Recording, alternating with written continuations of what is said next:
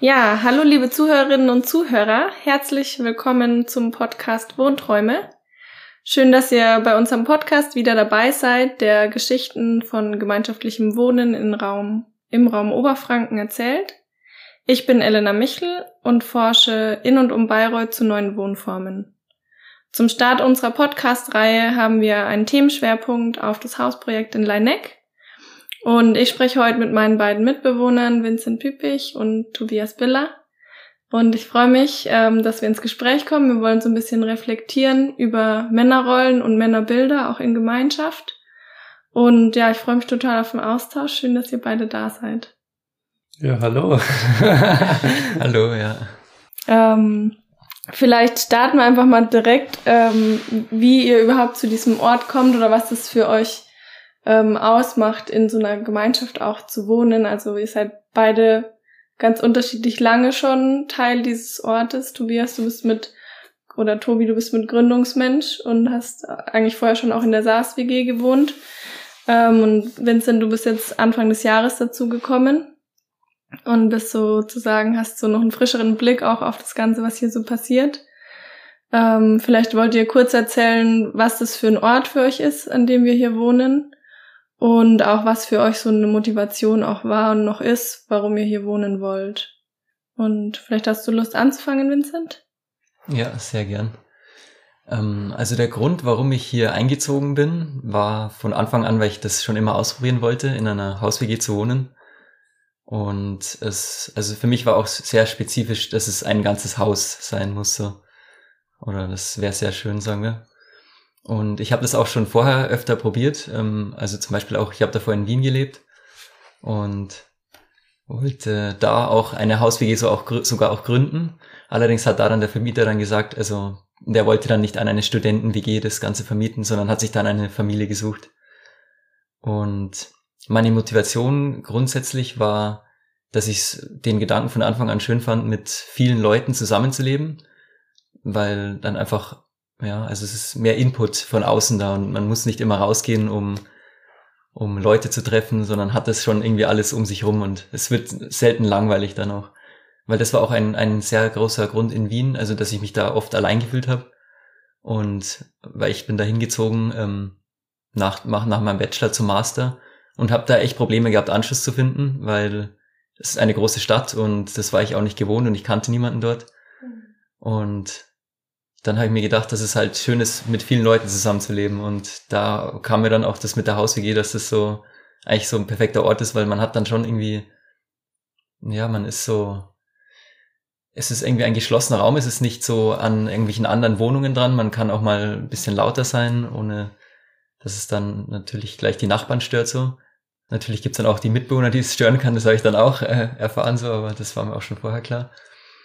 Und äh, am wichtigsten war wirklich so mit anderen Leuten zusammenzuleben, die, die das auch machen wollen und wo dann, wie gesagt, auch ein, so ein Austausch stattfindet und wo man füreinander da ist und ja, man sich gegenseitig hilft und so irgendwie seinen Alltag einfach bereichert, ohne dass man groß irgendwie wohin fahren muss oder dann hat man, also das hat man dann alles so Freihaus im Haus. Und so zu dem zweiten Teil der Frage, so was ist das hier dann für ein Ort für dich jetzt, wo du jetzt angekommen bist? Naja, es ist ja dann immer doch nochmal alles anders, wie man sich das vorstellt, so. Ähm, aber das ist jetzt nicht negativ gemeint oder so. Das ist, äh, ähm, das war halt, also die Vorstellung, die ich immer von einer Hauswege hatte, so. Und ähm, das ist alles erfüllt worden, also spricht überhaupt nichts dagegen, aber man, also ich habe sehr auch diese, was ist jetzt, negativen Aspekte, ist jetzt bisschen also die Aspekte, die man erstmal nicht bedenkt, die natürlich bei einer Haus-WG auch immer mitschwingen, so dass, also, es sind viele Leute um einen rum und man bekommt auch selten halt, also was heißt selten, ähm, also Rückzug ist eher schwierig, sage ich jetzt mal, in einer Haus-WG und ähm, damit muss man erstmal lernen umzugehen. Das ist mir zum Beispiel am Anfang ein bisschen schwieriger gefallen, aber mittlerweile, also wenn man das bewusst macht, dann, dann findet man auch seinen Rückzug so. Also was ich dann halt gemacht habe, so mich halt dann also wenn ich jetzt zum Beispiel niemanden sehen wollte, dass ich mich dann bewusst zurückgezogen habe in mein Zimmer oder genau, oder halt dann, äh, das Ding ist halt auch noch, weil ich hier, ähm, ich glaube, das greift jetzt ein bisschen zu weit, aber ich schreibe auch meine Masterarbeit, bin halt ständig auch hier, weil ich kein eigenes Büro habe so. dann ist es mir schon oft auch passiert, dass es dann viel wird auf einmal so. Aber ich glaube, das geht jetzt über die Frage eigentlich hinaus. Ähm, also, was ich jetzt mit der Line-Egg verbinde, war echt die, die Frage. Und ja, was verbinde ich mit der Line-Egg-WG noch? Also, also was mir am, am allermeisten, wie gesagt, so gefällt, ist so ähm, an der WG jetzt ähm, so die gemeinsamen Unternehmungen, die man, die man macht. Also das kann jetzt im Alltag sein, kann aber auch irgendwas geplantes am Wochenende sein. Und ähm, ja, Beispiele wären jetzt zum Beispiel, äh, wären jetzt, ähm, also was mir noch lange in Erinnerung blieb, ist so dieser Grillabend am Nachmittag, äh, Grillnachmittag, am mitten, mitten unter der Woche am Donnerstag so. Oder dass man halt mal irgendwie zusammen Basketball spielen geht und man fragt halt einfach die Leute, die um einen um einen rum sind, die oder man wird gefragt von den Leuten und man wird einfach mitgenommen, mitgezogen so. Oder was mir auch echt in Erinnerung geblieben ist, ist das gemeinsame Singen am Abend so, das das finde ich sehr bereichernd. Oder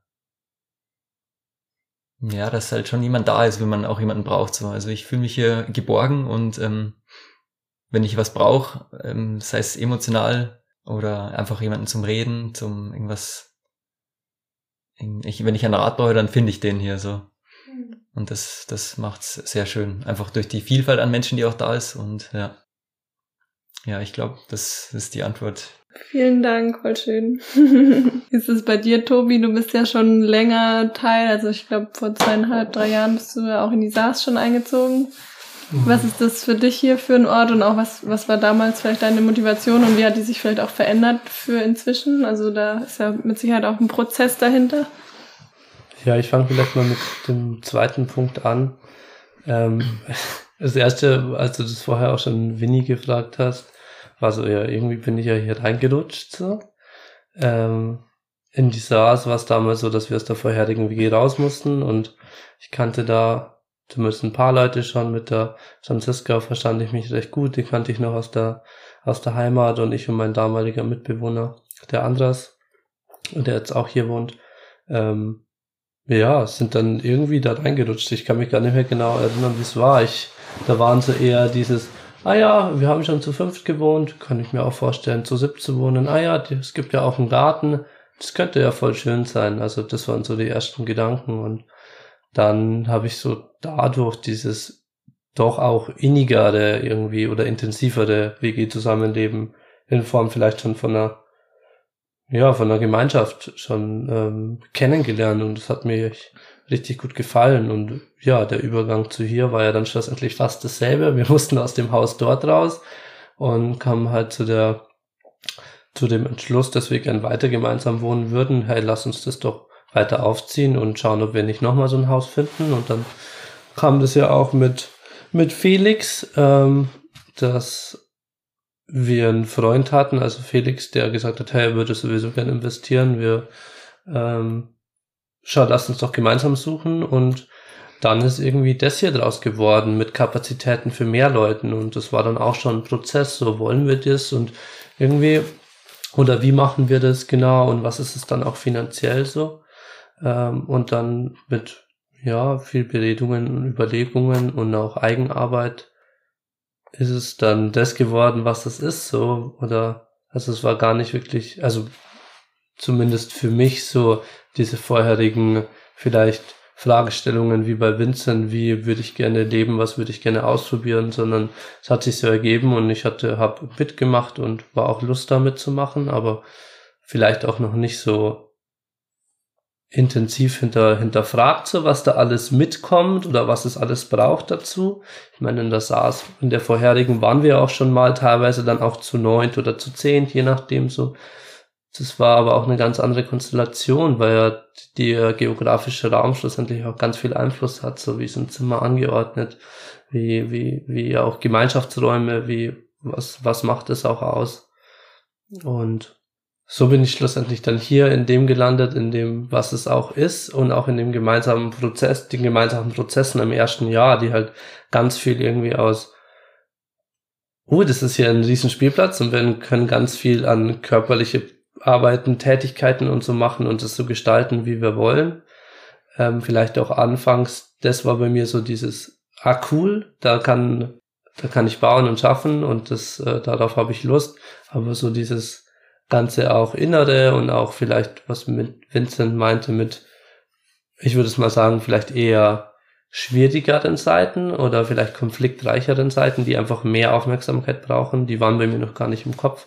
Und das ist, glaube ich, erst in dem letzten Jahr oder in dem ersten Jahr bei mir hochgekommen, dass das auch damit dabei ist, aber dass das auch wichtig ist, das irgendwie zu behandeln. Und so habe ich das auch immer mehr schätzen gelernt mit ab und zu Ausnahmen. Und so ist äh, Leineck für mich heute immer noch dieses vielleicht Spielplatz und Ausprobieren, aber mehr auf vielleicht ins Innere bezogen für mich auch ähm, und auch mehr ein Erleben und Erfahrungen sammeln im Umgang mit anderen Menschen, im Umgang mit gemeinschaftlichen Absprachen, mit vielleicht auch von, voneinander mehr abhängig sein, so hm, was was sehr bereichernde Erfahrungen schlussendlich sind, die ich mache. Und die sind nicht immer schön ähm, in dem Sinne, dass alles Happy, Friede, Freude, Eierkuchen, äh, Eierkuchen äh, ist, aber in dem Sinne schön, dass es bereichernd ist und viel über mich selbst aufdeckt, schlussendlich, wie und mir ermöglicht auch mehr auf mich zu blicken, so, weil wir sch schlussendlich hier jetzt mehr Leute sind mit diesen anfangs ja auch zwölf und wegen Corona auch 15 Leuten ähm, zwischendurch und jetzt mit den zehn ähm, immer noch viele und wo ich dann gemerkt habe, hey, ich, ich konzentriere mich auch mehr auf mich, also nebenbei hat auch vieles weitere stattgefunden, aber das geführt jetzt vielleicht auch jetzt zu weit ähm, sozusagen, um es nochmal kurz zu fassen, ein großer Erfahrungsraum, den ich sehr schätze, wo ich gerne Energie reinstecke, wo ich merke, dass es mir ganz viel gibt, wo ich aber auch ab und zu Abstand brauche, einfach so. Ähm, und es ist schön. Ja, vielen lieben Dank. Auch nochmal schöne Perspektiven. Ja, wir sind ja heute auch so ein bisschen da, um über das Thema auch Männer oder Männer und Frauen auch in Gemeinschaft zu sprechen. Und das ist vielleicht auch gerade ein ganz spannender Zeitpunkt, weil wir jetzt an so einem Punkt sind, wo wir in der Vergangenheit eigentlich immer mehr Männer auch waren. Und dass sich jetzt gerade, weil wir so einen Bewohnerinnenwechsel auch haben, ähm, das sich gerade verändert hin zu mehr Frauen. Ich glaube, jetzt gerade sind wir noch halbwegs ausgeglichen oder waren's Und jetzt mhm. gerade kippt's ja auch oder jetzt gerade verändert sich sozusagen zu mehr Frauen. Ähm, das ist so ein bisschen auch so der Anlass, das mit auch zu thematisieren und mit euch mal darüber zu sprechen, was es für euch heißt. Und ich, Tobi, ich würde einfach mit dir anfangen. Ähm, ja, wie, was bedeutet für dich gerade Mann sein im Zusammenleben? Hat es, spielt es überhaupt eine Rolle? Und wenn ja, wo? Also sozusagen die Frage oder auch in Bezug auf den Kipppunkt und Du darfst gerne auf beides ein bisschen mhm. Bezug nehmen, wenn du möchtest, ja. Inwiefern das Rolle spielt. Also ich glaube, dass das, oh, ja, das ist gar nicht so einfach. Ich fange mal so an. Ich glaube, oder meiner Meinung nach wird es oft versucht, sozusagen beiseite zu schieben oder sozusagen, ah, wir sind doch schon weiter und ähm, in Richtung, wir sind ja gleichwertig und gleichberechtigt, deswegen sollte das eigentlich keine Rolle mehr spielen. Aber ich denke, dass aufgrund soziale, der Sozialisation, wie wir aufgewachsen sind, was wir mitgekriegt haben von unseren Eltern und so weiter, dass es doch auch ähm, Rollen einnimmt schlussendlich und verschiedene Effekte hat auf das Zusammenleben. Und dementsprechend würde ich, glaube ich, auch sagen, dass ein Mann zu sein in so einer Gemeinschaft eine kann, muss nicht, kann. Es gibt ja große, auf der, auf der großen Strecke zwischen Frau und Mann, wo auch immer man sich wahrnimmt, kann sehr viele Perspektiven sehen, aber wenn ich mich und ich sehe mich als Mann, für mich hat es einen Einfluss, hier zu sein und auf das Hiersein und wie ich wahrgenommen werde und ja. Ähm, inwiefern ist, glaube ich, super komplex. Fällt mir auch gerade wenig ein. Ich spüre bloß, dass es was zu tun hat. Natürlich hat weil ich mich selber auch als Tobi sehe, sozusagen mehr als nur das Bild Mann. Mit all meinen Eigenschaften und so wirke ich halt rein und dementsprechend wirkt meine männliche Seite auch da rein. Für mh, hm, die Gemeinschaft hier war, glaube ich, vor allem, vielleicht rede ich von Prinzipien, vor allem in dem ersten Jahr die männlichen Prinzipien auf jeden Fall viel präsenter, meiner Meinung nach. So dieses aktive, wir gehen in eine große Umbauphase, wir gehen es aktiv an, ähm, wir gestalten, wir formen, wir bilden, wir haben den Garten draußen groß umgebaut, so das war mitten in der Neuformungsgründungszeit, so nebenbei noch so. Ähm, also dieses Aktive, das hat hier sehr viel mit reingewirkt und hat dann auch, weil es sehr unbalanciert war, also sehr vielleicht auf der männlichen Seite auch zu vielen Konflikten geführt, ähm, die auch nicht wirklich aufgearbeitet wurden. Wir haben das dann versucht in, in den Corona-Zeiten durch, ja, vielleicht auch mit eher, also mit einer, mit Gesprächsrunden, wo wir drüber reden, wie es uns damit geht, aber es hatte irgendwie nicht so viel Platz. Da war nicht die Zeit, es war zu sehr, glaube ich, versteift auch auf das. Ähm, oder vielleicht waren wir einfach noch nicht bereit dafür und ähm, es hat sich schon auch durchgezogen. Und ich glaube, dass, oder zumindest bin ich gerade schon auf dem Trip, dass ich mir denke, es gibt immer Gegenbewegungen. Und da wir uns das erste Jahr schon viel auf dieser, diesen männlichen Prinzipien irgendwie auf dieser männlichen Welle vielleicht geritten sind, auch jetzt in Bezug auf diesen Kipppunkt, kommt vielleicht genau jetzt der Zeitpunkt, wo es erstmal eine Gegenbewegung gibt auf diese weiblichen Kipppunkte, die jetzt mal oberflächlich vielleicht gesehen oder bildlich gesprochen sich darstellt, dass mehr Frauen hier einfach wohnen als Männer, so. Ähm, was aber nicht gleich heißen muss, dass es dann auch so ist, ne? Ja, und das Schöne wäre ja, wenn es schlussendlich irgendwie ausbalanciert ist, dass wir äh, in einer Balance kommen zwischen ja aktiv gestalten, aber auch vorher nachher drüber nachdenken, ins Innere auch spüren, wie geht's uns damit, ähm, uns austauschen, ähm, offen und transparent sein und uns auch verletzlich zeigen so. Und in dem Sinn ist dann auch Mannsein ein wichtiger Part, weil es die Seite auch einfach braucht, in diese Aktivität zu kommen, in diese Kraft vielleicht auch zu kommen. Ähm, aber sollte nicht dominant sein. Und ich glaube, es war bei uns viel dominant und kann mir auch gut vorstellen, dass es vielleicht auch so nachwirkt. Ähm, ja, oder vielleicht auch dementsprechend einen großen Gegenschwung gibt. Und da ist lustigerweise meine Angst auch vor dem Kipppunkt so ein bisschen da. Ähm, als ich das so wahrgenommen oder erfahren habe, war ja, es, oder mal realisiert habe, dass mehr, schlussendlich mehr Frauen sind, dann war bei mir schon so, hm, und wer macht dann das ganze Zeug, das hier so ansteht, äh, mit äh, sozusagen diese Maintenance von dem ganzen, wie heißt das auf Deutsch?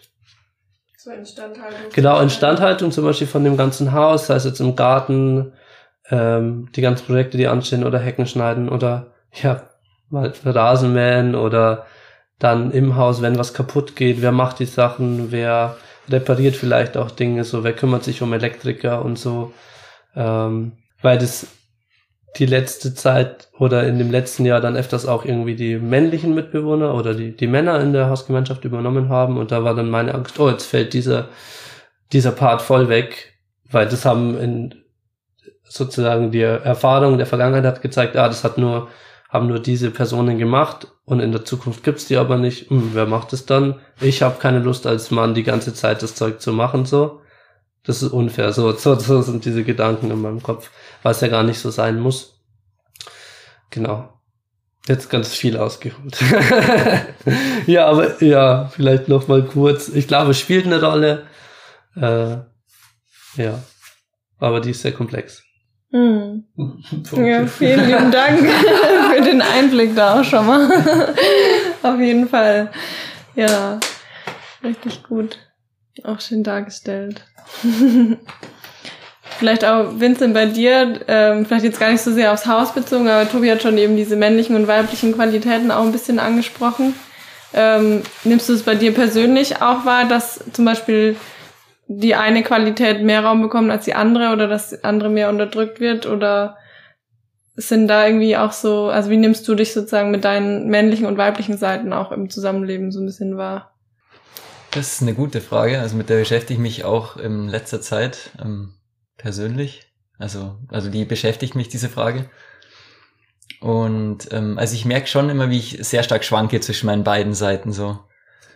Und ähm, das hängt auch sehr stark von meinem Umfeld ab. Also wenn ich merke, dass jetzt ähm, außen um mich rum sehr viele, sagen wir mal, Männer sind, also männliche Männer, dann nehme ich eher eine weibliche Rolle ein. Also das passiert mir sehr schnell. Und andersrum ist es aber so, ähm, wenn dann viele Frauen um mich herum sind, dann kommt eher meine männliche Seite zum Tragen. Also ich habe da so ein bisschen das ausgleichende Prinzip, ähm, was natürlich auch irgendwie eine weibliche Seite ist, so, aber ich bin da ein bisschen anpassungsfähig, würde ich sagen. Mm, und jetzt ähm, zur Frage, ähm, kannst du nochmal die... Mhm, Ob es bestimmte Aspekte gibt, die irgendwie mehr Raum bekommen oder andere, die dann mehr unterdrückt werden, auch aus diesen unterschiedlichen Qualitätsspektren? Oder auch einfach was, wie sich das vielleicht auch für dich anfühlt? Ja, also gerade in der Gemeinschaft habe ich schon eher so das Gefühl, dass es ähm, die, die weibliche Seite mehr betont. Also die weiblichen Qualitäten werden gerade mehr betont und da kann ich bis zu einem gewissen Grad auch gut mitgehen so. Ähm, als Mann fällt es mir dann aber schon, also wenn ich jetzt mich als Mann so ähm, wieder betrachte, dann fällt es mir schon aber ab und zu schwer, so Schwäche jetzt zum Beispiel zu zeigen, weil das ist sowas, ähm, ja, was man als Mann nicht macht. Und ähm, damit habe ich schon Probleme und also ich mache dann oft irgendwie die gute Miene zum, also nicht zum, das ist die falsche, falsche Redewendung. Also ähm, ich stelle mich dann oft besser hin, als es mir so wirklich geht. Also ich überspiele dann sehr viel so von, zum Beispiel mag ich es nicht, wenn ich ähm, irgendwie gestresst bin oder so, dass ich dann, also das irgendwie zeigt den anderen Leuten so, oder wenn es mir irgendwie nicht gut geht, dann fällt es mir oft sehr schwer, also vor allem gegenüber Frauen sogar, das dann auch zu zeigen, weil ich nicht ähm, als schwach darstellen, darstellen, dastehen will. Genau, und dadurch, dadurch ist mit, bei Männern fällt mir das leichter sogar, also solange es Vertraute auch sind, also da kann ich sehr gut auch meine Schwächen zeigen so. Aber jetzt, so vor allem in Gruppen, sagen wir, ist das, das eher so ein, ein Thema, das ich sehr stark wahrnehme. Weil eben in der Gruppe ist dieses Mann-Frau-Bild ist sehr stark, also nehme mhm. ich so mhm. wahr. Mhm. Und ähm, dann ist man als Mann, ja, sollte man keine Schwäche zeigen, so, das ist, also mir ist es bewusst, dass es, also mir wird es mehr und mehr bewusst, dass es eigentlich also ein, ein Trugschluss ist, aber es ist trotzdem noch da, so ich nehme es wahr.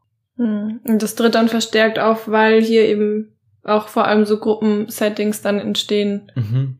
Genau, ja, richtig. Also gerade wenn man abends halt irgendwie, wir kochen ja jeden Abend zusammen, also oder jemand kocht für die ganze Gemeinschaft und dann sitzt man halt noch irgendwie zusammen und dann gibt's einfach diese Gruppendynamiken, wo, wo dann eben unausgesprochene Werte, Normen vorherrschen. Und da würde ich schon noch so sagen, dass es eben in der Gemeinschaft, also da gibt es noch dieses Mannbild, das ist auf jeden Fall da. Also zumindest nehme ich es so wahr. Ich weiß nicht, ob es wirklich so ist, mhm.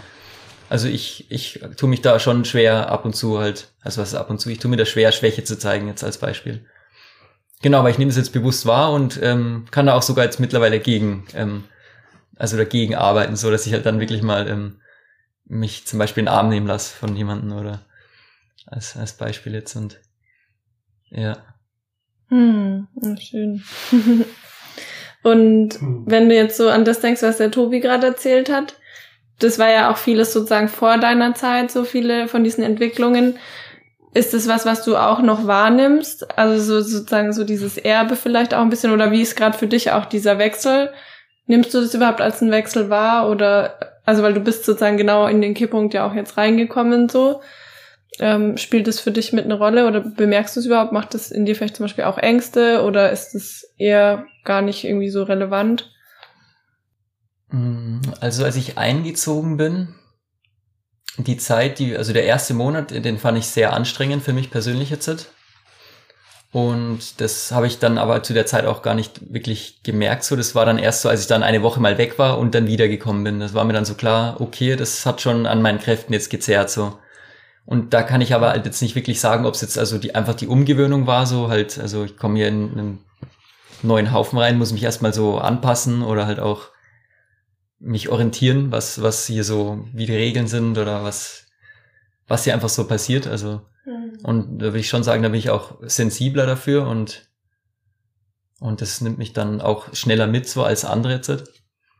Und gleichzeitig war es aber schon auch so, dass ich ähm, das Gefühl hatte, dass ähm, viel, viel alter Ballast noch irgendwie auch so rum, liegt oder rum in der Luft hängt so. Und ähm, den habe ich gespürt auch. Also da gab es dann eben auch eine Auseinandersetzung jetzt mal. Die war jetzt, aber ich weiß nicht, ob das als auf das Männer-Frauenbild ähm, damit was zu tun hat. Es war zwischen einem, ja, also das kann ich nicht sagen.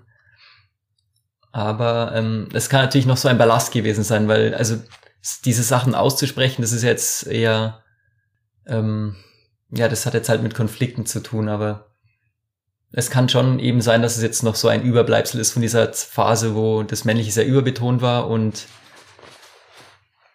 ähm, die, die weiblichen Aspekte zu kurz kamen, aber das ist jetzt alles eher spekuliert und da, da habe ich zu wenig Durchblick, wie was davor wirklich abging und mhm. genau. Hm. Auch sowas wie Ängste oder so sind bei dir da auch gar nicht mit verbunden. Bei mit dieser Veränderung. Oder, oder nimmst du es überhaupt als eine Veränderung wahr? In welchen ähm, Part meinst du jetzt konkret? Hm. Also im Sinne von, dass so die Energien sich vielleicht gerade verändern mhm. oder eben auch die durch diese ah, ja, Zusammensetzungsänderung von Männern und Frauen. Mhm ich, also ist natürlich auch schwierig, ne, wenn man gerade an den Umbruch reinkommt, das überhaupt den Umbruch zu sehen. Mhm. Das finde ich jetzt gerade irgendwie spannend, ob das für dich sich als ein Umbruch überhaupt anfühlt. Ja, also tatsächlich, ähm, also ich fand die, die Männer, die hier, also die, die männlichen Mitbewohner, die hier gewohnt haben, die fand ich alle echt, also es waren gute Freunde so und ähm, also Freunde ist vielleicht jetzt auch ein bisschen zu, also ich habe mich sehr gut mit ihnen verstanden und also ich denke, da hatten sich sehr gute Freundschaften auch daraus entwickeln können so. Und ähm, also ich traue dem nach, dass sie jetzt halt wegziehen und also ich fühle mich dann auch schon, ähm, das kann man schon so sehen, also man als als ähm, Mann fühle ich mich dann auch schon anderen Männern gegenüber verbunden so und das ist dann schon irgendwie so ein sicherer Hafen, mhm. wo man dann auch mal ja, sich äh, sicher fühlen kann. So, also ich weiß nicht, ob das so. Genau, das ist schon so, weil von weiblicher Seite ist es ja immer. Ja, ich weiß nicht, wie ich das beschreiben soll. Hm, ich würde sagen, es ist schon wichtig für Männer auch mal unter Männern zu sein und ähm, weil dann diese männlichen Qualitäten auch wieder betont werden können und und eben da andere Sachen ausgelebt werden als wie nur mit Frauen, sagen wir so, weil das, aber das, also das ist mir noch sehr unbewusst und da, da begebe ich mich sich auch ein bisschen auf Eis, habe ich so das Gefühl und deswegen weiß ich nicht, wie ich damit bisher umgehe. Es ist bloß, es ist mir, es ist mir klar geworden, dass es eben, dass da irgendwas ist, vielleicht mit dem ich mich auch beschäftigen sollte, so, aber mhm. prinzipiell glaube ich schon, dass, ähm, wie gesagt, es ist sehr wichtig, dass ähm, Frauen unter Frauen auch mal mit sich unter sich sind so und Männer auch mal unter sich so und auch sich austauschen untereinander, weil dann können auch wieder neue Perspektiven eingenommen werden. Und genau das vermisse ich halt jetzt in dem Rahmen, dass halt jetzt so viele Männer ausgezogen sind, ähm, dass sowas jetzt auch schwieriger entstehen kann, weil genau, ja. ja. Also ja, man, ich, ich könnte schon, es ist dieser Druck auch, den ich ähm, gemeint habe, so dieses keine Schwäche zeigen, das hängt damit auf jeden Fall zusammen. Und ja, ja. Aber das ist jetzt vielleicht alles ein bisschen wirr, weil da bin ich mir selber noch sehr unklar, deswegen, ja. Ja, trotzdem vielen Dank schon mal, dass du da auch diese, ja, vielleicht noch ein bisschen losen Enden da auch schon mal auch aufzeigst und die dürfen sich bestimmt noch weiterentwickeln. hm. Vielleicht ist das auch ein guter Punkt, mal drüber zu sprechen, dass ihr ja auch beide am Anfang so ein bisschen zögerlich wart, mit mir überhaupt über das Thema zu sprechen. Also, weil da ja auch in einer gewissen Weise auch Ängste und ja, vielleicht auch so damit auch öffentlich gehen ist ja schon irgendwie auch, braucht Mut.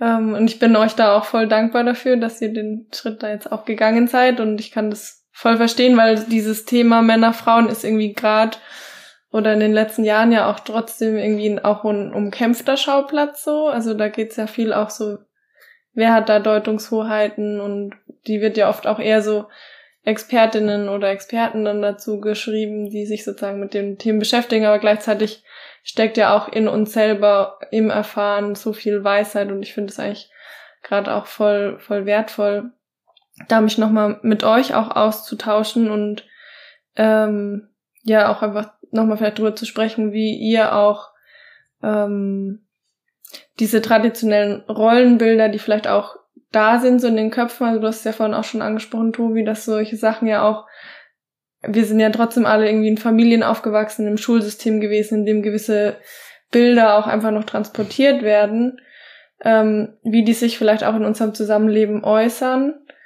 ähm, und wie ihr die vielleicht bewusst auch noch wahrnehmt, so dass die noch da sind und an welchen Stellen solche alten Rollen vielleicht aber auch aufgebrochen werden. Also gern auch, wenn euch irgendwie da konkretere Aspekte auch einfallen, da vielleicht noch mal ein bisschen drauf eingehen. Ja, ist gar nicht so einfach, da was zu finden. Ich glaube, das ist so unterschwellig. Zumindest ist es in meinem Kopf. Und es kann ja auch sein, dass ich das halt fordere oder halt manche Sachen mir natürlich eher im Gedächtnis bleiben als andere, so wie zum Beispiel, wo Rollen durchbrochen werden. Aber ja, was ich ganz spannend finde, ähm, ist auf jeden Fall, also was glaube ich auch so ein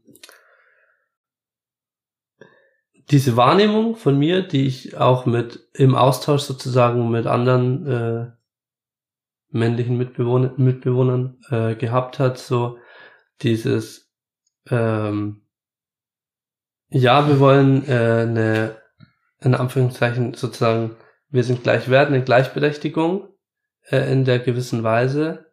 Äh, zum Beispiel jetzt auch Frau, Mann, auch in den Tätigkeiten so. Ähm, so ein bisschen, wir Männer sollen das und das und das machen. Vielleicht, also jetzt mal plakativ dargestellt, mehr Gefühle zeigen, mehr über Sachen reden oder so.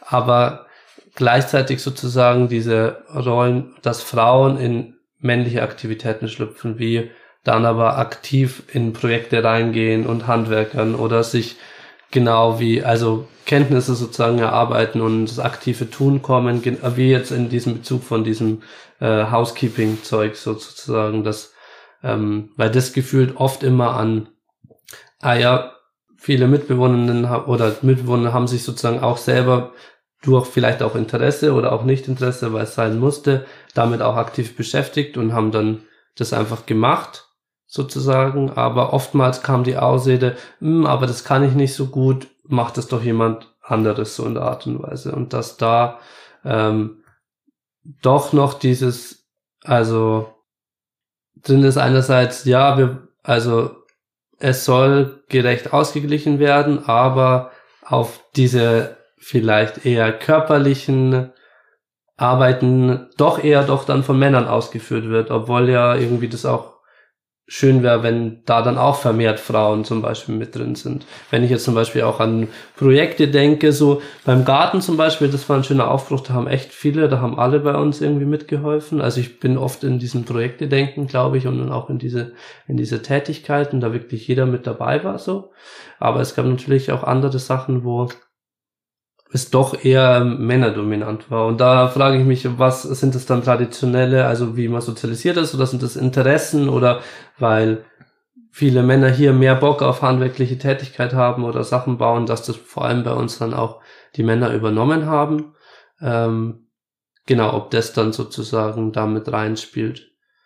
Ähm, ja, andersrum ist es vielleicht auch so, also zumindest nehme ich das wahr, dass ähm, aber nein, das stimmt nicht. Ich dachte gerade zum Beispiel an eher vielleicht Interesse an Sauberkeit haben und Putzen, dass das so wäre, aber das kann ich jetzt nicht. Ich glaube, dass es recht ausgewogen hier auch ist. Ja. Wie ist es so mit den hm. traditionellen Frauenzuständigkeiten der Care-Arbeit, also so sich um andere hm. kümmern, kochen, hm. putzen, hast du ja schon ein bisschen angesprochen. Ja. Ist es schon was, was du, also wo es Ungleichheiten gibt oder wo es irgendwie du das Gefühl hast, dass es eigentlich auch ein Bewusstsein dafür da oder ist vielleicht auch. Irgendwie da nehme ich es nicht so wahr, weil, also, ich, mir fällt jetzt nicht auf, dass die Frauen hier tendenziell mehr kochen als die Männer, weil es ja freiwillig eigentlich, ähm, sondern dass es da auch gut ausgeglichen ist. Es gibt genauso Frauen hier, die eher sehr selten kochen und genauso gut wie es Männer gibt, die hier sehr selten kochen. Genauso wie mit dem äh, mal Sachen hinter, also sauber machen oder durchwischen oder so. Und Care im Sinne von sich um umeinander kümmern. Ich glaube, dass, also was mir jetzt auffällt, dass vor allem in Plenumssituationen äh, doch auch vielleicht für dieses Zusammenkommen oder sich Methoden bei verschiedenen Diskussionspunkten überlegen, dass das dann eher auch Frauen übernommen hatten als Männer zum Beispiel. aber auch nur teilweise. Das gab es auch Unterschiede. Und sich um sich umeinander kümmern, glaube ich, das haben wir dann, das war dann meistens doch auch in individuellen oder Kleingruppen. Also da, da sah ich irgendwie nie so, ah, das haben dann nur Frauen übernommen oder die Frauen nur, also nur die weiblichen Mitbewohnenden, ähm, weiß nicht, was gehört alles zur Care-Arbeit noch dazu. Ja, und deswegen ist da vielleicht ein bisschen ein Unmut bei mir, weil ich die, die Wahrnehmung habe, ah ja, die, die meisten von uns, von, von den männlichen, mit, von den Mitbewohnern, die gehen voll auf diese, lassen sich mehr und mehr auf diese traditionelle Care-Arbeit ein, das eigentlich Frauen machen, also traditionellerweise gesprochen, gemacht haben oder immer noch machen. Aber andersrum findet der Austausch irgendwie nicht so statt. Und dass das da dann vielleicht so ein Ungleichgewicht ist, das Unmut erzeugt oder vielleicht auch so ein Ungerechtigkeitsgefühl irgendwie macht, so. Ja. Das, da ist da so eine, ja, ja, so ein bisschen Unmut oder eine, eine Angst da, dass das sich vielleicht dann ja mit so einem größeren Umschwung noch verstärkt. Aber natürlich ist das alles ähm, ja auflösbar und bearbeitbar. So, das ist ja auch das Schöne. Und verlangt natürlich auch, also kann er auch durch ein Anleiten, ein Übergeben und ein Mithelfen sozusagen von oder ein Begleiten äh, auch erleichtert werden, so der Einstieg vielleicht in diese in andere Tätigkeiten, also in diese traditionellen Männerbilder vielleicht auch für Frauen. Ja. Wie ist das bei dir, Vincent? Hast du da auch Beobachtungen oder kannst du da an Sachen andocken, die jetzt Tobi auch irgendwie genannt hat? Oder hast du nochmal eigene Ideen, die dir gerade gekommen sind? Also ich, ich kann das sehr gut nachvollziehen, was der ähm, Tobi meint mit diesem Ungleichgewicht, das da am Entstehen ist so. Ähm, und speziell jetzt ähm, im, hier bezogen aufs Haus. Also prinzipiell bin ich halt der Meinung, dass es ein, ein Gleichgewicht braucht zwischen aktiv und passiv oder halt diesen Care-Tätigkeiten und dem aktiven Tun so. Und dass es aber halt nicht von der jeweiligen, von, von Männern oder Frauen übernommen, also dass es beides von beiden übernommen werden sollte so. Und da sehe ich schon auch, dass die Frauen da ein bisschen nachhängen sogar. Also was der Tobi auch meint, dass die Frauen nicht in die Aktion kommen. Wenn man das so grob verallgemeinern kann. Natürlich gibt es immer Ausnahmen so, aber also das würde ich sogar auch in der WG, in WG zusammenleben, würde ich das jetzt so beobachten. Aber genau, allgemein ist es schon so, dass ähm, ich eher das, das teile, was der Tobi auch meint, dass ähm, die Männer zwar jetzt also in die Care-Aufgaben gehen, also bei uns kochen alle, alle Männer kochen, alle Männer waschen ihre Wäsche, putzen, ähm, machen, kümmern sich umeinander. Also zum Beispiel wir, also Tobi und ich, haben, haben uns auch öfter mal massiert vor längerer Zeit, schon ein bisschen länger her, aber längerer Zeit, ja, stimmt schon. aber wir, also wir haben es eigentlich immer noch geplant, das wieder zu machen. So, es, seitdem ich hier wohne, machen wir das nicht mehr. Davor haben wir das gemacht, irgendwie so. Also als Beispiel jetzt und wir, wir kümmern uns umeinander, so das will ich damit sagen und Genau, und das lernen wir gerade als Männer, aber ich, also das ist, das dieses Ungleichgewicht da, dass ähm, die Frauen auch die männlichen, den männlichen Part dann gleichzeitig lernen müssen, so weil sonst kommt es zum Ungleichgewicht so. Das ist das, was ich auch äh, sehe. Ja. Hm. Und wie nehmt ihr das wahr? Weil zum Beispiel, wir haben ja vor allem für diese Aufgaben, die wir jetzt gerade beschrieben haben, so fürs Putzen, fürs Essen kochen, da haben wir feste Strukturen. Also es gibt einen Essensplan, wo man sich eintragen kann. Wir haben eine Putzliste, wo jeder Zuständigkeit übernimmt, wo ja diese Aufgaben einfach auch im Plenum klar geregelt wurden. Und dadurch schaffen wir als Gemeinschaft Strukturen, die da diese Ungleichheit letztendlich auflösen. Mhm. Und ist das vielleicht auch mit einem Grund, dass das eben auch gesellschaftlich, jetzt aus unserer Gruppe heraus, einfach wir gemeinsam dafür sorgen, dass es diese Ungleichheit nicht mehr gibt, aber dass es auf dieser anderen Ebene da vielleicht keine Strukturen unbedingt gibt, die das gut ermöglichen, so sich gegenseitig zu unterstützen, in die Aspekte auch stärker einzutauchen, die man halt vielleicht nicht sozialisiert worden ist. Ja, ist für mich einleuchtend irgendwie. Da das andere ja oftmals kein Muss ist, sag ich mal, wo man sich als Gemeinschaft darauf einigt, ja, wir brauchen pro Monat zwei Projekte, die gemacht werden oder so. Und die, oder wir nehmen uns zwei Projekte vor und da macht aber jeder mit, so mit einer gewissen Verpflichtung. Wir haben uns als Gemeinschaft dafür entschlossen, wir verpflichten uns zu einem Putzplan und verpflichten uns zu einem Essensplan, einfach aus die, den, um die grundlegendsten gemeinschaftlichen Konsens oder so beim Zusammenleben, das man einfach braucht, so. Und damit glaube ich, das, das, das fand ich gerade sehr spannend, als du es gesagt hast, ja, voll. Glaube ich, hebeln wir das so aus. Aber das andere eher auf Freiwilligkeit basiert, mehr oder weniger, also vor allem so Initiativ-Sachen machen wie draußen. Ich glaube, das war bei dem Gartenprojekt nochmal was anderes, das wir hatten, weil da haben alle Bock gehabt, das war allen klar, dass wir das machen, das machen wir zusammen. Ähm, aber jetzt haben wir halt nur noch kleinere, das heißt, da gibt's eher so Interessierte und wer macht dann was, genau. Aber weil wir genau solche Sachen wie, okay, wenn jetzt mal was kaputt geht oder äh, man braucht einen Elektriker oder sonstiges, die kommen vorbei. Das haben wir halt nicht institutionalisiert, vielleicht auch mit einem random Faktor, ob sich jetzt eine die eine Person drum kümmert oder der andere oder so. Kann es schon sein, dass mit einer höheren Wahrscheinlichkeit vielleicht oder mit einer höheren Wahrscheinlichkeit eher das dann doch noch Männer ausführen, als jetzt vielleicht auch Frauen. Und vielleicht würde eine Institutionalisierung, die gut aufgearbeitet, besprochen und in einem gut durchdachten System herrscht, das irgendwie auflösen, wo dann auch mit Begleitung das gemacht wird. Aber gleichzeitig ist natürlich auch so, wir leben nicht nur hier, wir haben auch andere Welten drumherum, alle sind auch anders beschäftigt. Wie viel Zeit kann ich da reinstecken, um das zu etablieren? Lohnt sich das so? Geht's, ist, dann ist glaube ich eher so dieses Abwartende oder es juckt noch nicht so sehr, dass es wirklich dann auch angesprochen wird oder was entwickelt wird. Das ist glaube ich meine Idee drauf oder meine Sicht drauf. Aber ich könnte mir vorstellen, was du sagst, dass wenn da gemeinsam oder eine einzelne Person oder wie auch immer was sich was überlegt wird, dass es dann das auch aushebeln könnte. So, ja. Und dass diese Rollen vielleicht auch klar kommuniziert sind, so, na, wer übernimmt vielleicht immer, dass die Dachrinnen geputzt werden und mhm. dass man eigentlich auch nochmal reflektiert, welche Rollen nimmt wer ein und wer kümmert sich vielleicht auch um, um was. Mhm. Aber es erfordert natürlich wieder zusätzliche Energie und äh, zusätzliche, ich, ich nenne es jetzt mal Leistung, die hier eingebracht werden müsste oder kann.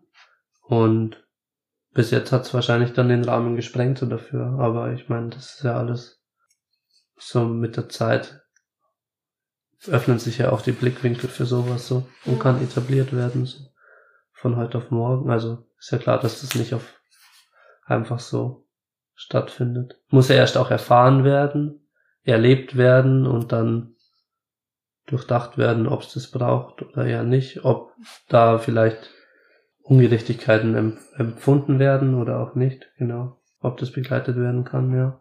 Ob es überhaupt diesen Ausgleich auch braucht, ne? wir haben jetzt davon gesprochen, das muss ja. so, also die müssen das jetzt lernen und die müssen das jetzt auch übernehmen. Mhm. Vielleicht ist das ja auch gar nichts, also, also vielleicht braucht das ja auch erst einmal ein Auseinandersetzen oder ja. darüber sprechen, ja.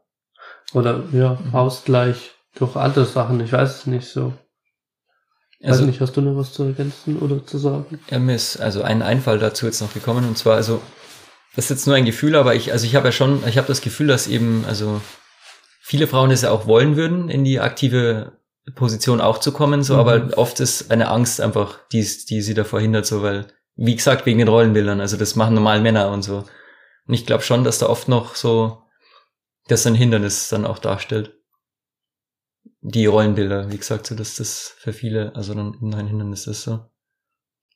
Ja. Also genau wie das gleiche bei mir, ich darf keine Schwäche zeigen, ist es so, bei den Frauen vielleicht andersrum, dass sie nicht, ähm, dass sie Angst davor haben, in den aktiven Part zu kommen, so die aktive, ihre, ihre mhm. männliche Seite zu entdecken, so, ja. Mhm. Spannend. Ja. Das ist bestimmt auf beiden Seiten ein, ja, ein Thema. Ja, ja, was ganz, mir fällt da gerade ein Beispiel auch ein mit einer Mitbewohnerin, was ich gerade hatte, wo ich selber, also ich hatte selber für mich immer ganz viel so Bedenken, so Feuer zu machen oder auch das dann zu hüten und mich drum zu kümmern, wenn irgendwie Lagerfeuer im Garten ist, ähm, dass ich dann diese Verantwortung übernehme, dass das Feuer weiter brennt und das überhaupt anzumachen. So, das war was, was ich ganz oft immer wahrgenommen habe, ah, das machen Männer.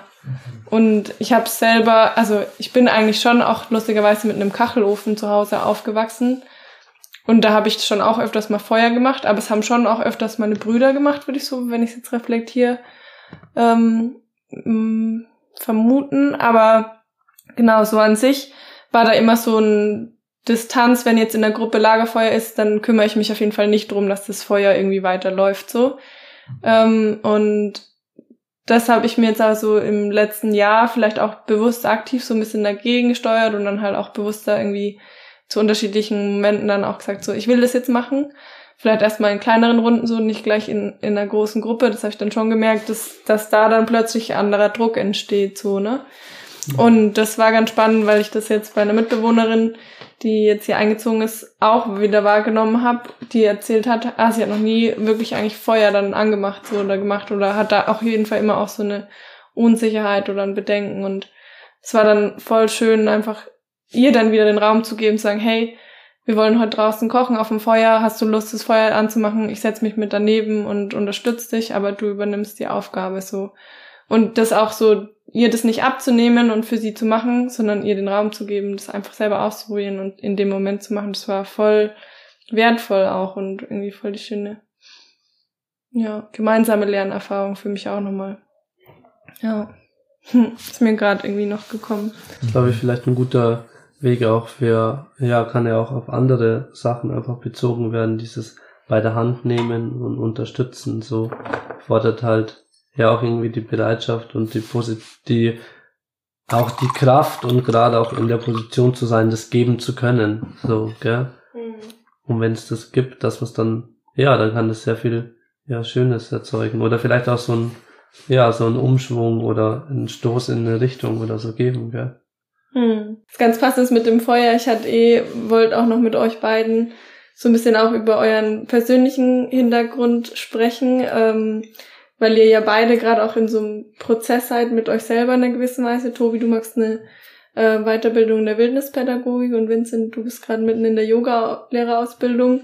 Und es sind ja auch ähm, beides Erfahrungen, wo es auch so ein bisschen um Haltungsänderung geht, wo es so ein nach innen spüren auch mit einer Rolle spielt, auch ähm, so ein Anerkennen auch und Wertschätzung von Körperlichkeit, von Natur auch wieder. Und das sind ja auch Aspekte Körpermaterie, die irgendwie auch in einer gewissen Weise mit Weiblichkeit verbunden sind und die letztendlich auch in unserer Welt vielleicht gerade nicht so viel Wertschätzung auch erfahren. Ähm, inwiefern seht ihr da auch so Zusammenhänge zwischen dem, was ihr da gerade lernt und euch irgendwie weiter verändert vielleicht auch und den Erfahrungen, die ihr auch im Zusammenleben im Alltag hier in der Gemeinschaft macht? Prägt euch das irgendwie oder sind da manchmal irgendwie vielleicht Aha-Momente oder irgendwie ja, Erkenntnisse, die ihr da mitnimmt aus diesen beiden Prozessen? Mm, ja, ich, also ich würde mal anfangen. Also, also prinzipiell ist mir durch die Yogalehrerausbildung erstmal das Thema viel bewusster geworden. Also nicht nur das Thema, aber ganz viele Themen so. Und ähm, ja, mir ist auch erstmal bewusst worden, was denn überhaupt also männlich und weiblich auch heißt so. Also ich habe mir davor nie wirklich Gedanken darüber gemacht. Ähm, also bis auf das biologische Geschlecht war mir das eigentlich nicht bewusst, dass es da irgendwie Qualitäten gibt, die man den Geschlechtern so zuschreibt. Also das war sehr lange im Unbewussten bei mir.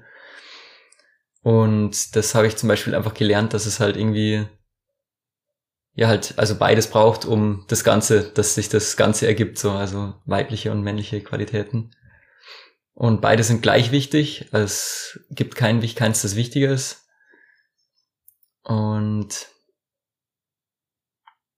ja, für ein, also gerade im Zusammenhang mit einer Gemeinschaft ist es halt, wie gesagt, auch wichtig, dass beide Rollen übernommen werden und also beide Qualitäten gewertschätzt werden vor allem. Also, und das passiert ja, also es passiert mehr jetzt, würde ich schon sagen, doch, doch. Aber also wir sind da noch nicht am Ziel so. Also das ist noch viel unbewusst so, also wie ich jetzt auch bei mir gemerkt habe, wieder in dem Gespräch so. Und ja, das ist sehr das ist mir klar geworden in dieser Yogalehrerausbildung. Genau. Wie ist es bei dir mit der Wildnispädagogik, Tobi? Also da geht's ja auch nochmal viel auch so wieder Verbindung auch mit der Natur zu finden. Spielt da, also spiegelt sich das irgendwie wieder oder was nimmst du da vielleicht auch für dich mit? Auch für unseren Alltag hier. Ich glaube, im er also im, im, im ersten oder als erstes verändert dementsprechend viel in mir einfach auch. Und da wird auch ganz vielen auf der Einstellungsebene gearbeitet. Und das verändert einfach auch mich und meine Ansichten. Und die bringe ich ja wiederum in die Gemeinschaft ein oder wie ich Gemeinschaft wahrnehme. Dementsprechend verändert sich das auch und auch meine Haltung gegenüber oder meine ja, Aktivität und Tätigkeiten in, in der Begegnung mit, mit den Menschen, die hier wohnen. Was mich, glaube ich, kurzzeitig, also ich, ich nehme es eher als unterschwellig wahr und vielleicht nachhaltiger. Ich war auch äh, ein Jahr davor, ich glaube es war zwei. Ja, das war in dem Sommer, bevor wir hier eingezogen sind, war ich ja auf einem dreitägigen Männerseminar beim European Men's Gathering. Ähm, und das hat mich zumindest akut mehr geprägt, weil ich da, da habe ich zum Beispiel mehr von, also zum ersten Mal wirklich kennengelernt, okay, es gibt, also von wegen, okay, Mann und Frau, nee, aber es ist noch ganz viel dazwischen und was bedeutet das eine und das andere. Da wurde viel mit Archetypen, Typen gearbeitet, aber was stecken dafür Prinzipien, vielleicht ähm, Werte, Gegensätze oder auch Eigenschaften irgendwie dahinter und dass die Balance super wichtig ist und da habe ich viel bei mir gearbeitet und da hat auch irgendwie das Balancen festgestellt und die habe ich auf jeden Fall, glaube ich, aktiver hier mit reingetragen in der Begegnung mit anderen. Ähm, jetzt in der Wildnispädagogik merke ich vor allem auch eine mir mehr Gelassenheit ist so das erste, was irgendwie in meinen Kopf kommt.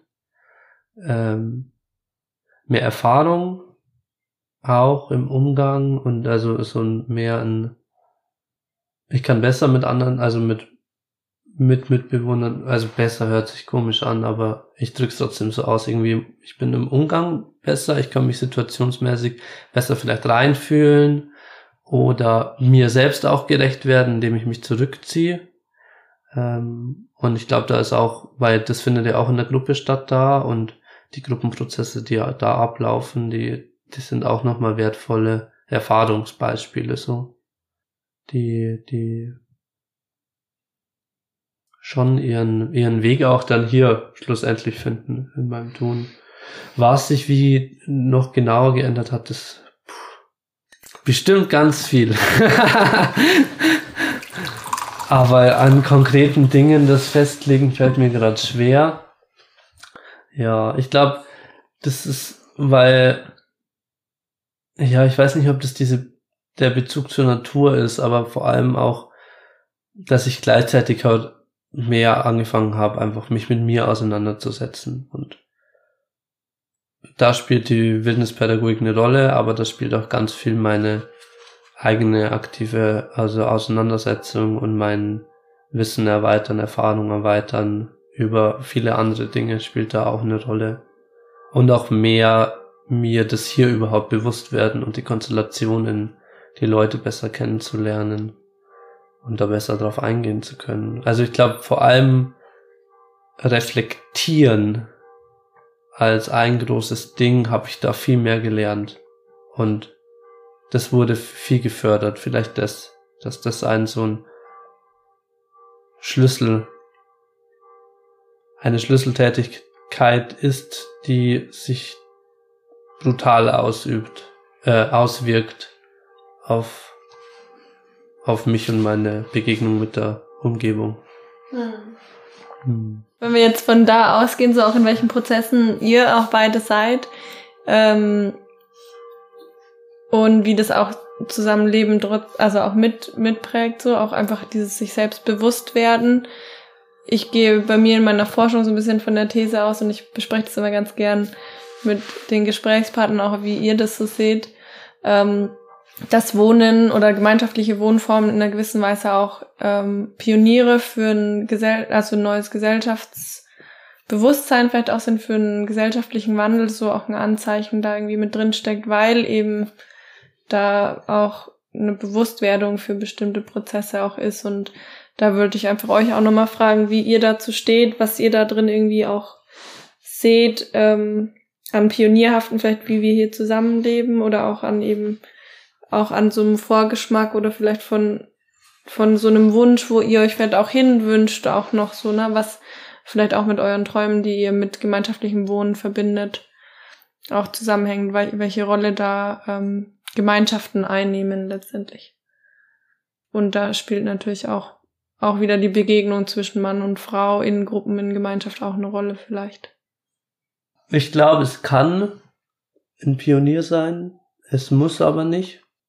Es hat ganz viel Potenzial, aber es geht ja auch, also kann auch, ich weiß halt dann nicht, ob es dann als gemeinschaftlich gelebt bezeichnet werden, bezeichnet werden kann oder so, aber auch Gemeinschaften, die da, keine Ahnung, die ganz andere Strukturen drin haben, ganz andere Hierarchiestrukturen, die auch damit voll happy sind.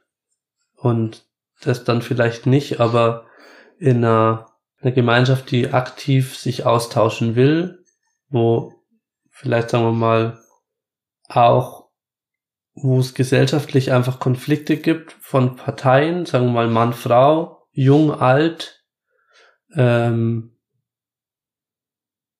die jetzt als Beispiel zu nennen, vielleicht gibt es noch mehr oder so, dass da einfach diese Begegnung und dieses Miteinander ja arbeiten eigentlich schlussendlich, wenn man miteinander lebt, ja, viel Potenzial haben kann, weil durch meiner Meinung nach werden durch Begegnungen erstens Vorurteile und Stereotype abgebaut, die ganz viel unser Handeln prägen und unsere Einstellungen. Ähm, und es wird, und da ist immer der erste Ansatzpunkt, es, oder es muss nicht, aber es kann sich mit sich beschäftigt werden. Dadurch, dass ich mit anderen, mit durch viele divers, durch viele, durch, durch eine große Diversität äh, um mich rum habe, begegne ich vielem und schlussendlich spiegelt sich das in mir wieder und ähm, verändert mich und führt, kann zu viel Selbstreflexion dann führen, wo ja so ein Schlüssel ist. Vielleicht auch und so einer, ja, diesem Part. Hm. Und auch ja. so ein bisschen in Bezug, jetzt hast du eher so ein bisschen auch allgemein ja. über gemeinschaftliches Wohnen gesprochen, in Bezug vielleicht auch auf dieses Haus hier oder das Zusammenleben hier. Ja, im ersten, weil wir halt hier in der plakativ gesprochen äh, krassen Vorerzählung sind, wo nur ältere Leute, ältere Generationen mit einem starren Bild auf Realitäten sind, wie Sachen sein sollen, wir einfach hier eingepflanzt sind, wie so ein Bumm und hier sind wir. Und da die Auseinandersetzungen mit viel drumherum einfach aus der geografischen Lage schon erfolgt. Und je nachdem, wie wir das gestalten, kommt es natürlich zu positiven oder negativen Begegnungen, aber es kommt zu Bewegungen und es wird, ähm, da führen wir schon zu Veränderungen, wenn wir da im Austausch kommen, so. Das kann harmonisch sein muss es aber nicht. Aber es zeigt auch, dass diese Realitäten gibt so und du hast eine offene, einladende, also sozusagen im Sinne von mit den Nachbarn, also Pionierarbeit, so dieses, die in Rollenbildern stecken und in vielleicht älteren Strukturen, ähm, dass da wieder diese Begegnung einfach da ist und Begegnung hilft einfach ganz viel auch Verständnis zu erzeugen, so.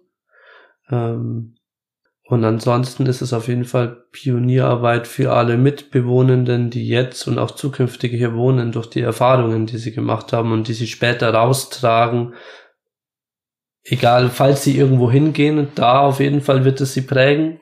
Die Erfahrungen, die sie gemacht haben, oder wenn sie für immer hier bleiben, natürlich auch. Und dementsprechend große für einen gesellschaftlichen Wandel, ja.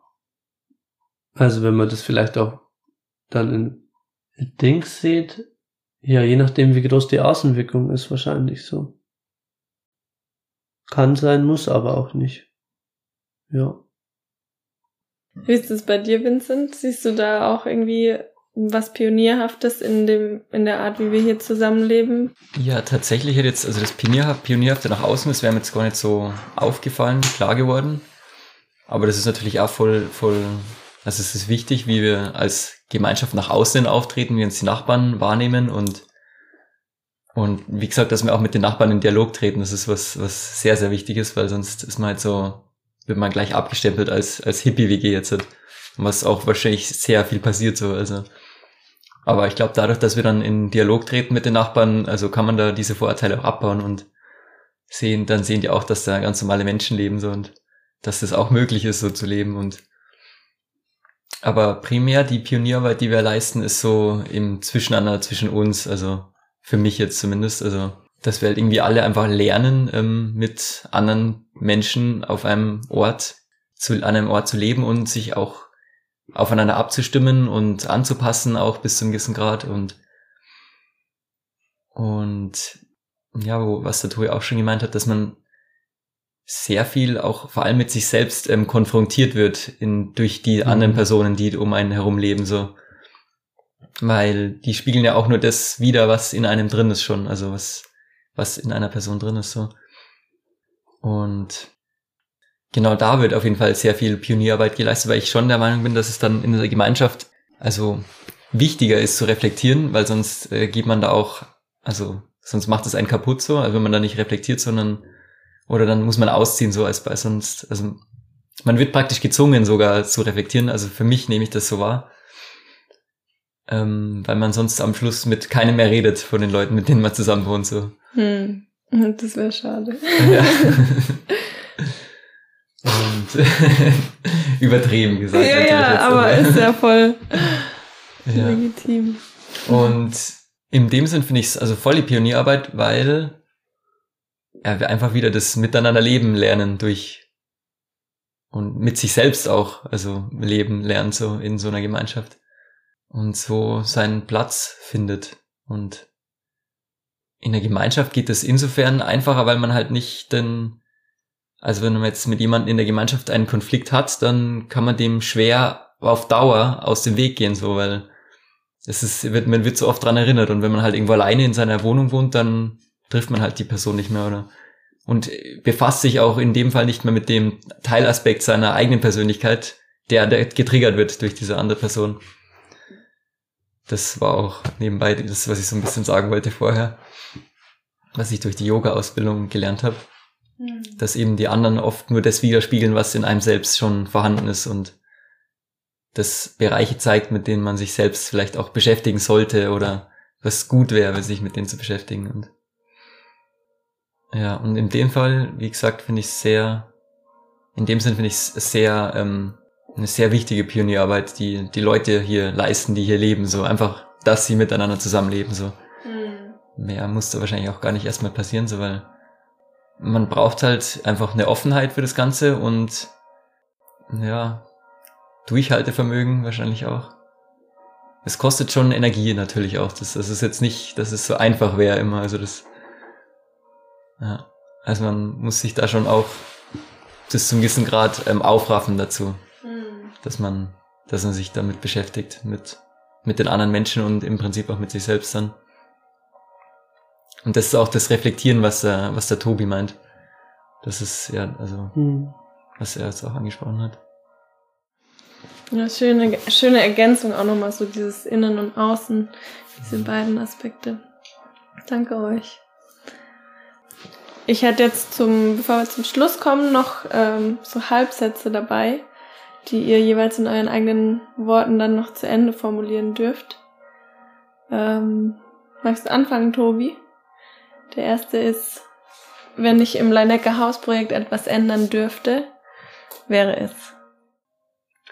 Dass das Geldthema und wo man oft in eine Mangel kommt und nicht in eine Fülle, dass das Geld bei vielen Mitbewohnenden einfach echt eine große Rolle spielt und in, für viele Überlegungen so entscheidend ist, dass diese Sorge rund um das Thema Geld, um die finanziellen Mittel nicht da wäre. Das würde ich ändern wollen. Und Vincent, du? Wenn ich etwas im Leinecker-Hausprojekt verändern könnte, was wäre es?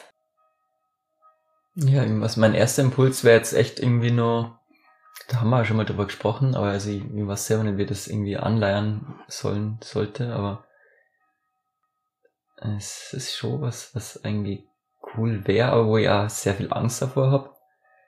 Und zwar, dass man das auch irgendwie institu institutionalisiert, also Konflikte im Sinne, also dass man Konflikte ähm, gemeinschaftlich, also beziehungsweise dass man irgendwie einen Raum schafft, einen besseren Raum für Konflikte in der, in der Hausgemeinschaft oder mehr Offenheit kreiert für Konfliktthemen so. Ja. Dann habe ich noch einen zweiten Satz dabei, die sind jetzt jeweils für euch unterschiedlich. Ähm, genau, mein Antopi für dich zuerst. Mal an meine wertvollste Lernerfahrung in Leineck war. Das komplette erste Jahr mit all seinen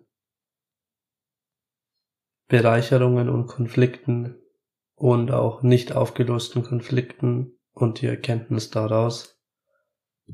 Ähm, das erleben zu dürfen. So, das ist halt, also was da alles, was alles passiert ist und was das alles für Auswirkungen hatte oder hat und die Erfahrung, das erlebt zu haben, um dann zukünftig ein Schräubchen zu drehen sozusagen, um damit sowas nicht mehr in, ja, in der Form passiert, hört sich jetzt so super dramatisch an, aber um um das gemeinschaftliche Leben hier für alle noch lebenswerter zu machen, noch schöner zu machen, so. Ja. Das ist nicht, also es ist ganz viele Momente, es fällt mir schwer, an einem Moment das festzumachen. Und Vincent, bei dir, ähm, da ist die Frage, was äh, in Leineck schätze ich besonders, oder da ist der Satz? Die spontanen Aktionen, die aus Initiativen von einzelnen Leuten entstehen und dann zu Gruppenaktionen werden können und werden. Also, ja. Beispiel, was ich vorher auch schon genannt habe. Spontane Nachmittagsgrills oder ähm, Sing-Einlagen zusammen am Abend, bereichernde Gespräche in der ganzen Gruppe oder unter in Zweiergesprächen, je nachdem. Ja. Ja, danke. hm, dann habe ich immer so als letztes zusammenfassendes Paket nochmal so für unser Gespräch oder auch so als Reflexion vielleicht. Ähm, was sind so drei Schlagworte, die ihr mit dem Ort hier verbindet? Also wenn ihr jetzt so nochmal in euch geht und ähm, ja für den Abschluss nochmal irgendwie äh, ja reinhört, welches, welche drei Aspekte verbindet ihr irgendwie mit Leineck? Dann würde ich anfangen und zwar Nummer eins Vielfalt, Nummer zwei Konflikte und Nummer drei Nahrung für Körper, Geist und Seele. Schön. und Tobi, du? Das erste ist, das ist so ein Slash, also Erfahrungen slash Lernen. Dann ist bei mir gekommen Kompromisse. Und das wären jetzt ganz viele Slashs, aber das Genuss der Fülle. Schön. Danke. Wenn ihr wollt, habt ihr jetzt aber auf jeden Fall auch nochmal die Möglichkeit, irgendwie ohne eine Frage auch nochmal was irgendwie an die Zuhörerinnen und Zuhörer zu wenden, wenn da irgendwie noch was ist, wo ihr sagt, ah, das wollte ich irgendwie noch mit auf den Weg geben. Puh, ähm, ja, liebe Zuhörerinnen und Zuhörer, probiert es aus dann wisst es.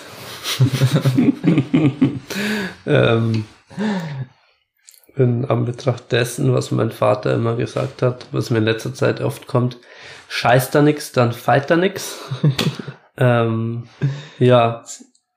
Ähm, du musst noch erklären. Ah, ich muss noch erklären, genau. Das, genau. Oberbayerisch für scheiß dir nix, dann ähm, was das für Fehlt dir nichts. Dann fehlt dir nichts. Ja, ist echt so? Mhm. Genau, dann fehlt dir nichts. In dem Sinne, also auch dieses ähm, Ausprobieren und ja, es kann, also das sind nicht immer schöne Erfahrungen, aber das sind schon wichtige Erfahrungen für, also Lebenserfahrungen. Und das sind, das ist cool. Das schlussendlich ist es cool. Es kann anstrengend sein, aber es ist auch cool und bereichernd. Doch. Da steckt auch so ein bisschen dieser Mut drin, oder? In dieser Redewendung, einfach auch so mal ja. aus dem auszubrechen, vielleicht, wo man vielleicht in seinen Gedanken sich auch einengt. Genau, vor allem durch, also was könnten andere von mir denken oder was, diese was wenn, was wäre, also genau, diese was wenn Konstrukte, die man sich im Kopf aufbaut, Interpretationen, wie etwas sein könnte, schlussendlich weiß man es nicht so. Und nur durch das Ausprobieren kriegt man es dann mit. Ja. Hm. Hm. Das wird nochmal ein schöner Schluss auch für unser Gespräch. Ihr hattet ja auch beide, ich habe ja gesagt, auch ähm, finde es voll schön, dass ihr da den Mut mitgebracht habt, euch darauf einzulassen, trotz eurer Zweifel und Bedenken. Und ich bin auf jeden Fall voll dankbar und auch voll froh für, für eure Erfahrungen, die ihr da geteilt habt, für eure Einblicke auch, auch, auch ja tief auch geteilt, so in euch selber reingespürt und geforscht, so was da auch gerade vielleicht auch noch ein bisschen lose ähm, sich finden ist und auch noch ein bisschen wir und es darf es auch alles sein. Ähm, da bin ich euch ganz dankbar und ja, schön, dass ihr beide da wart. Ja, danke dir für die Anfrage auch, wir Jungspunde zu diesen Thematiken zu befragen. Das ist eigentlich, ja, danke dir. Hat mich gefreut. Hat Spaß gemacht. Oh, schön. Mir hat's auch Spaß gemacht.